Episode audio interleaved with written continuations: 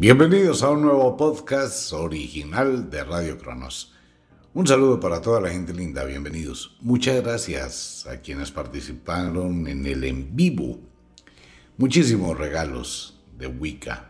Pues bien, un saludo para todo el mundo.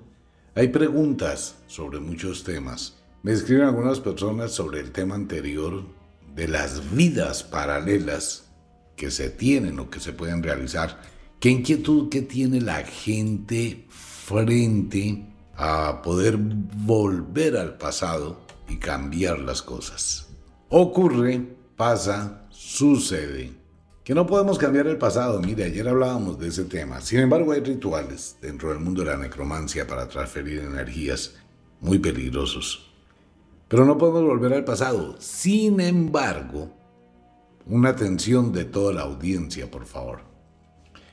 Sin embargo, pasa algo muy extraño en el planeta Tierra y en el subconsciente colectivo de todo el mundo, conocido y reconocido como el efecto Mandela. Ocurre que en el imaginario social tiene algo muy importante y algo que pasó y es real, y mucha gente lo puede comprobar.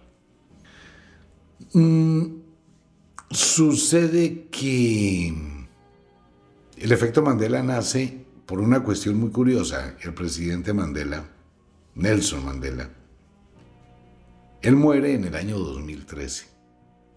Pero en el subconsciente colectivo, la gente tiene la imagen que se vio por televisión que Mandela murió en 1980. Entonces uno dice, bueno, pero ¿por qué le dicen a uno que Mandela muere en el 2013, pero hay recordación, recordación, ¿no? En la mente de la gente que Mandela muere en 1980 y la gente, todo el mundo recuerda eh, las imágenes que transmitieron por televisión. Pero no fue así. Entonces, la pregunta es, ¿un recuerdo falso colectivo o hay una alteración de la realidad? Pues esto podría tener, eh, digamos que no mayor sentido si no fuera porque el evento se repite de una forma impresionante en muchísimas otras cosas. Se puede llamar memoria falsa, pero también puede ser un cambio que ha existido en algún tipo de sucesos entre el espacio y el tiempo de la Tierra. No hay información del tema. Y es varias cosas. Por ejemplo, usted recuerda el juego del tío rico, hágase rico, si él tenía una lupa o no tiene lupa.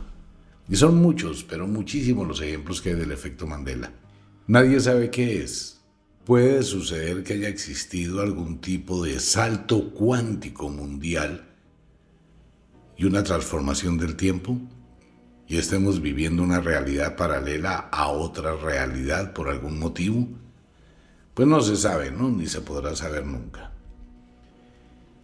Pero sin embargo, este tipo de recuerdos que pueden ser llamados recuerdos falsos o recuerdos fantasma, ocurren en la vida de mucha gente todos los días. Las personas tienen recordación de algo que no existió, pero saben que existió.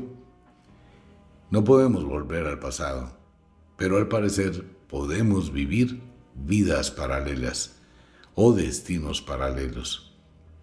Hay gente que sale a la calle, va en un bus, en una buseta, está en un centro comercial, está en algún lugar y de pronto se queda mirando a otra persona. Y la otra persona siente la impresión y también voltea a mirar.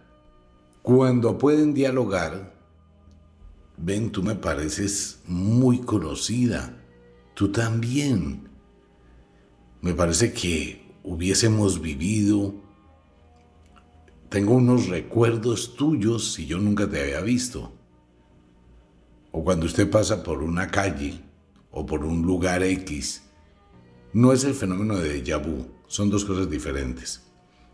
El efecto Mandela se da en un recuerdo que se tiene de un tipo de evento que existe en la memoria, pero no tiene una explicación real de por qué recuerdo eso. Llámese personas, llámese lugares, llámese automóviles, llámese objetos. Son conectores extraños.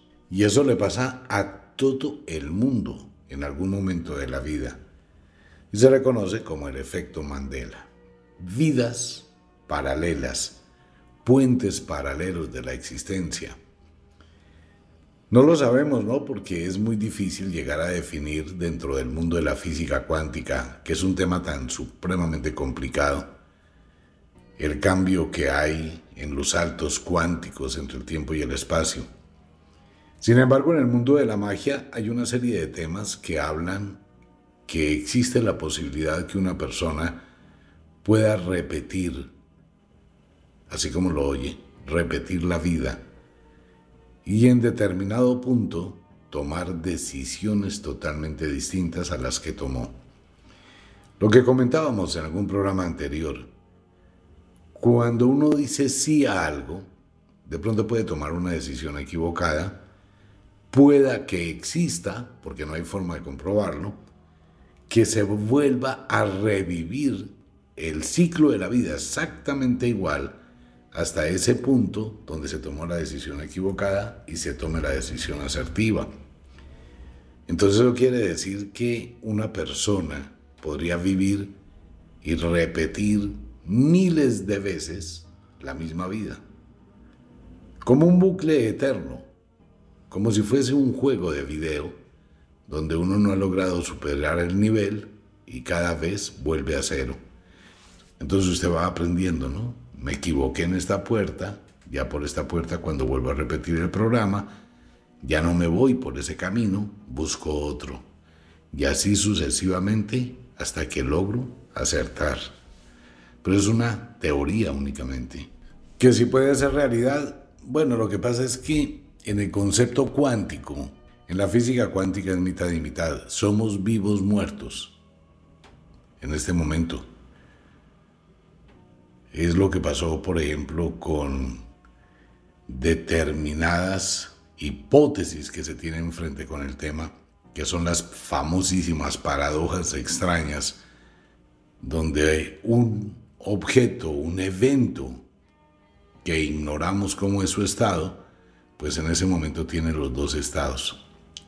Lo del gato que está en la caja con el veneno, que es una de las paradojas. Pues sí hay un gato dentro de una caja con el veneno, no estoy mirando qué pasó con el gato. O sea que al mismo tiempo, mi deducción lógica es que ese gato está vivo, muerto, muerto, vivo. Solo lo puedo confirmar cuando levanto la caja. Entonces podemos vivir en una vida no vida. Si se da cuenta, es que entrar en ese tema es muy confuso de comprender. Pero sin embargo, pues existe la posibilidad, ¿no? Cada cual, de acuerdo con sus vivencias, su experiencia, las cosas que van acaeciendo, lo que va observando, dice o intuye o comprende, pues ese tipo de situaciones. Para la ciencia, pues la ciencia trata de explicar todo por la vía más rápida. Son recuerdos falsos, es una memoria falsa, son recuerdos fantasma, son cosas que la gente asume como realidad, pero que realmente no fue. Eso deja la duda, ¿no? Bueno, ese es un tema muy extenso, es un tema para pensar. Entra dentro del mundo del misterio, dentro del mundo de la fenomenología paranormal, que unido realmente está unido con el fenómeno ovni, que de hecho los ovnis ya llevan muchísimos días en que mis amigos de allá arriba no se reportan en el mundo, aunque han aparecido en algunos lugares, pero no como antes. Algo está pasando, algo está sucediendo. En algunas teorías del fenómeno ovni, algunas de estas naves son viajeros del tiempo las naves, los ovnis, los extraterrestres que podemos observar, son viajeros del tiempo. Eso quiere decir que vienen del futuro únicamente como espectadores para confirmar un evento histórico. Por ejemplo, lo que pasó en las torres de Nueva York. Se vieron muchísimos ovnis, muchísimos. En las guerras se ven muchísimos ovnis. Lo que está pasando en Israel, se han visto muchos ovnis en Ucrania. Pero ¿por qué no actúan? ¿Por qué no hacen algo? ¿Por qué no pueden? No pueden intervenir. Lo que ellos están observando es una serie de ecos, o sea que nosotros estaríamos viviendo en un eco del tiempo. Ellos vienen del futuro y están observando lo que pasó, pero no pueden hacer nada para cambiarlo. Más o menos sería eh, algo muy similar si se llega el día que la inteligencia artificial invente algún sistema de conciencia o algún objeto que por vibración pueda viajar en la onda del tiempo hacia el pasado. Usted se subiría a una nave que produce una vibración muy alta y es como una especie de túnel del tiempo y usted viaja por ese túnel hacia la época romana, donde existía tantas guerras romanas y todo eso.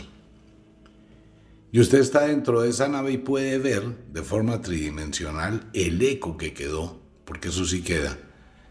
Todo deja un eco, todo deja un archivo, todo deja una estela del acontecimiento. Y si la tecnología avanza, pues va a llegar un momento en que uno pueda ir, viajar al pasado, como espectador.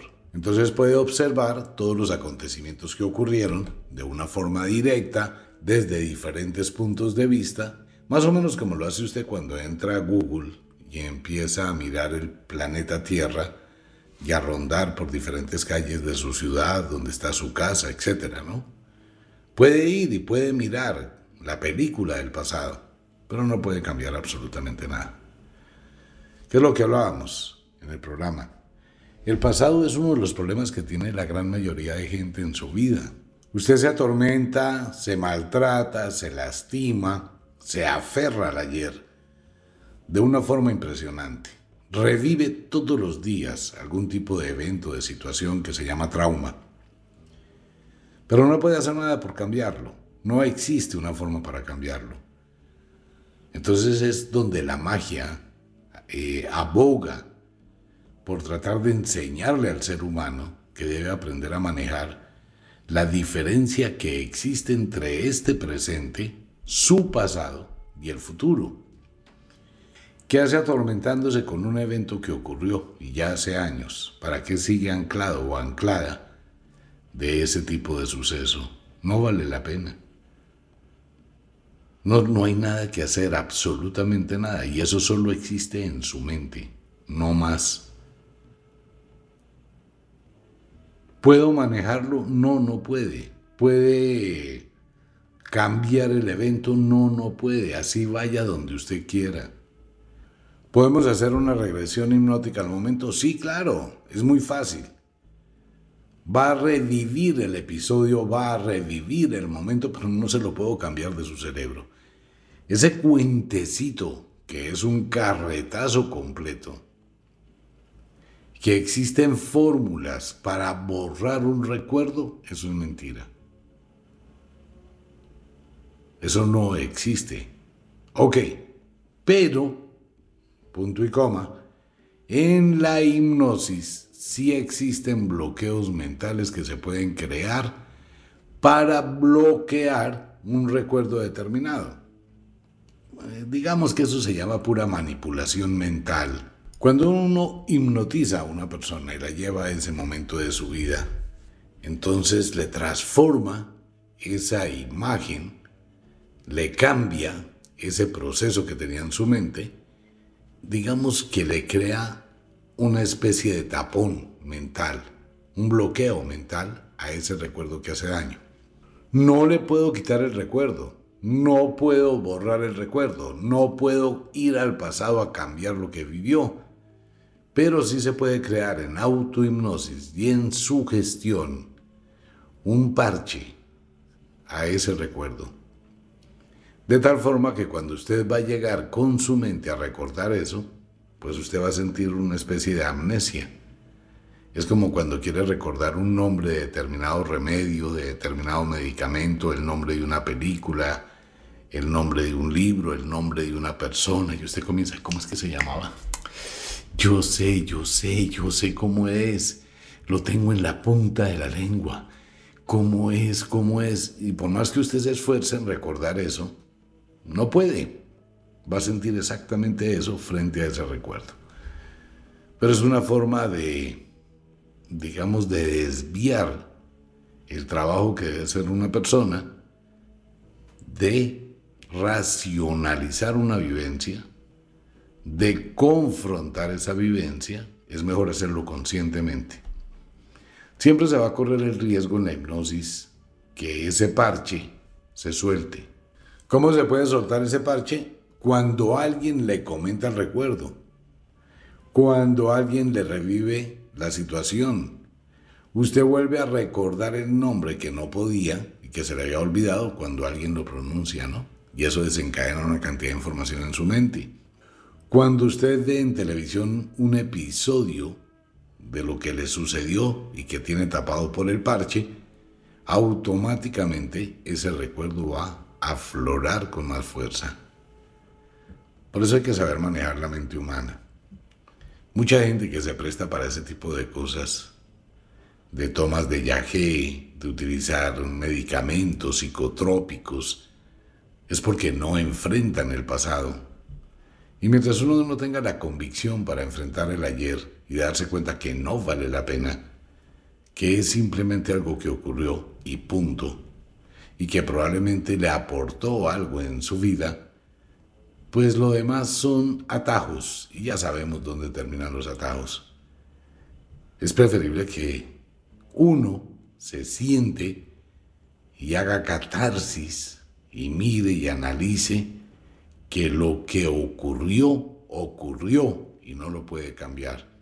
Debe asimilarlo, debe aceptarlo, debe tener conciencia de la realidad y convivir con ese tema.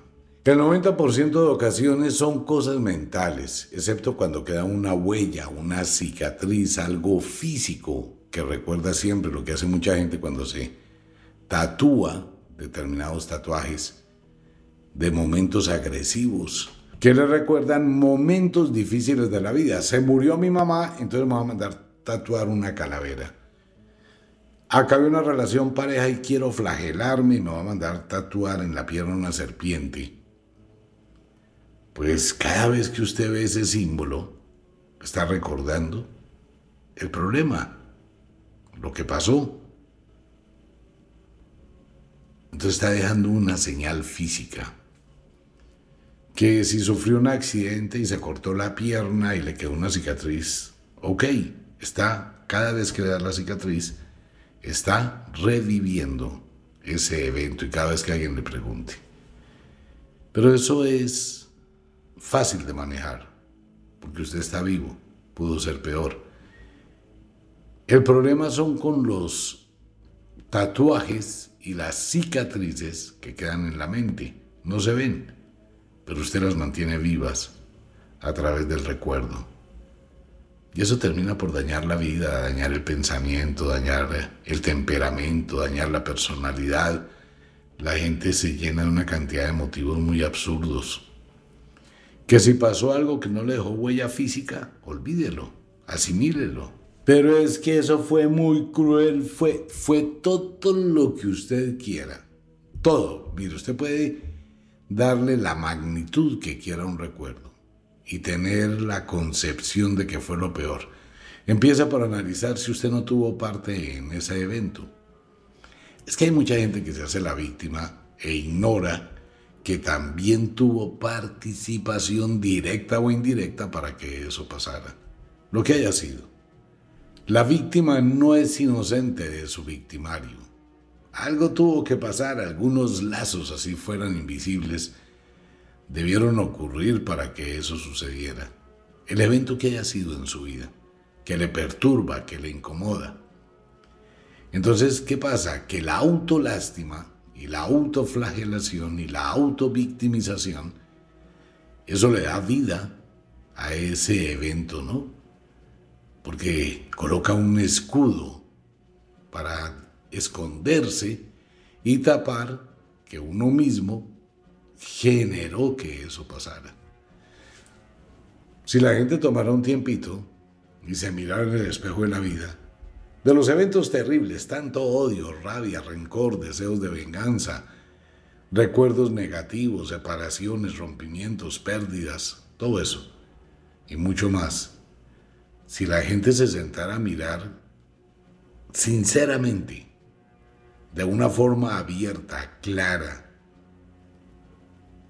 se dará cuenta que tuvo parte de responsabilidad en que eso ocurriera, lo que haya sido. Solo que en el futuro tengo que culpar a alguien, tengo que echarle el agua sucia a alguien para justificar mi situación y victimizarme. Y en esas condiciones es cuando también aumentan los recuerdos falsos. ¿Por qué? Porque usted le da vida para justificar un suceso que ocurrió. Y usted empieza a darle vida mental a eso y termina convencido que eso fue real o convencida que eso fue real. Pero se hace un análisis objetivo, cómo estaba vestido, qué estaba haciendo, dónde estaba, cómo estaba, qué había pasado días atrás, qué insinué, qué mensaje envié, directa o indirectamente, y de pronto sí, uno también deseaba que algo ocurriera, y los eventos ocurren y después no me gustan. Eso se descubre mucho con el oráculo. En el oráculo se habla, ¿no? es que mi marido me abandonó. Ay, ¿por qué? Es que él era malo, él era una porquería, él era lo peor, él era no sé qué. Sí, pero es que aquí aparece en el oráculo otra cosa. Que usted dejó que eso pasara y se volvió agresiva, indiferente, le abandonó, lo dejó solo. No le importaba si él la buscaba sexualmente, usted rechazó muchas veces. También tuvo parte para que él tomara una decisión. Es que lo que dice mi amigo el zapatero del barrio Centenario es muy cierto. Toda historia tiene dos lados, la que cuenta el zapato derecho y la que cuenta el zapato izquierdo.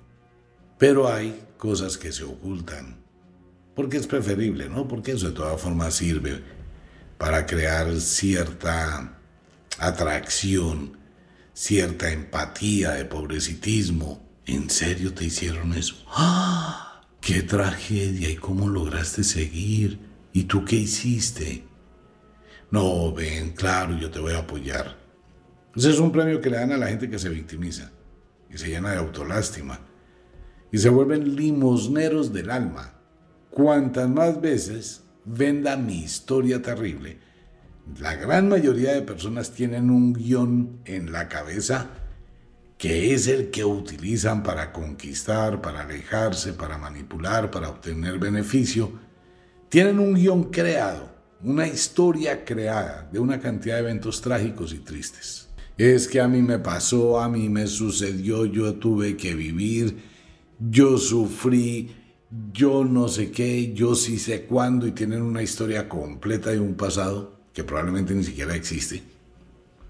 Pero eso despierta la lástima en los demás y es un elemento que permite obtener favores más rápido, ¿no? La manipulación. Pero el pasado no se puede cambiar. Bueno, invitación a toda la gente linda a Wicca, la Escuela de la Magia, los libros, los rituales, la suscripción a los podcasts exclusivos de Radio Cronos. Llegan los capítulos de la historia de Aston y los productos en Ofiuco Store, todos los elementos mágicos que se requieren para el final del año, en Ofiuco Store, los colgantes de las brujas, unos aretes en obsidiana hermosísimos y conjurados. De igual forma, la invitación para que nos acompañen en Afrodita Boutique. Afrodita Boutique, en la ciudad de Girardot, no es solamente moda es donde se va a entregar en un complemento del libro El Poder del Maestro toda esa serie de tips y secretos de las abuelas, de la magia de las mujeres, esos secretillos que no se hacen público muchas veces, ¿no? Cómo hacían las abuelas para cebar, cómo hacían las abuelas para que las nietas tuvieran atracción, cuáles son los peinados, cuándo se usan, cómo se usan todo eso estará en las páginas de Afrodita. Pues bueno, para quienes quieran. Como de costumbre, el inexorable reloj del tiempo que siempre marcha hacia atrás nos dice que nos vamos. No sin antes decirle que de verdad los queremos cantidades alarmantes, los amamos muchísimo. de verdad que sí. Les enviamos un abrazo francés, un beso azul, a dormir, a descansar, a entrar al mundo de los sueños. Si es de noche, duerma, descanse. Si es de día, trabaje. Pero trabaje con inteligencia. Nos vemos.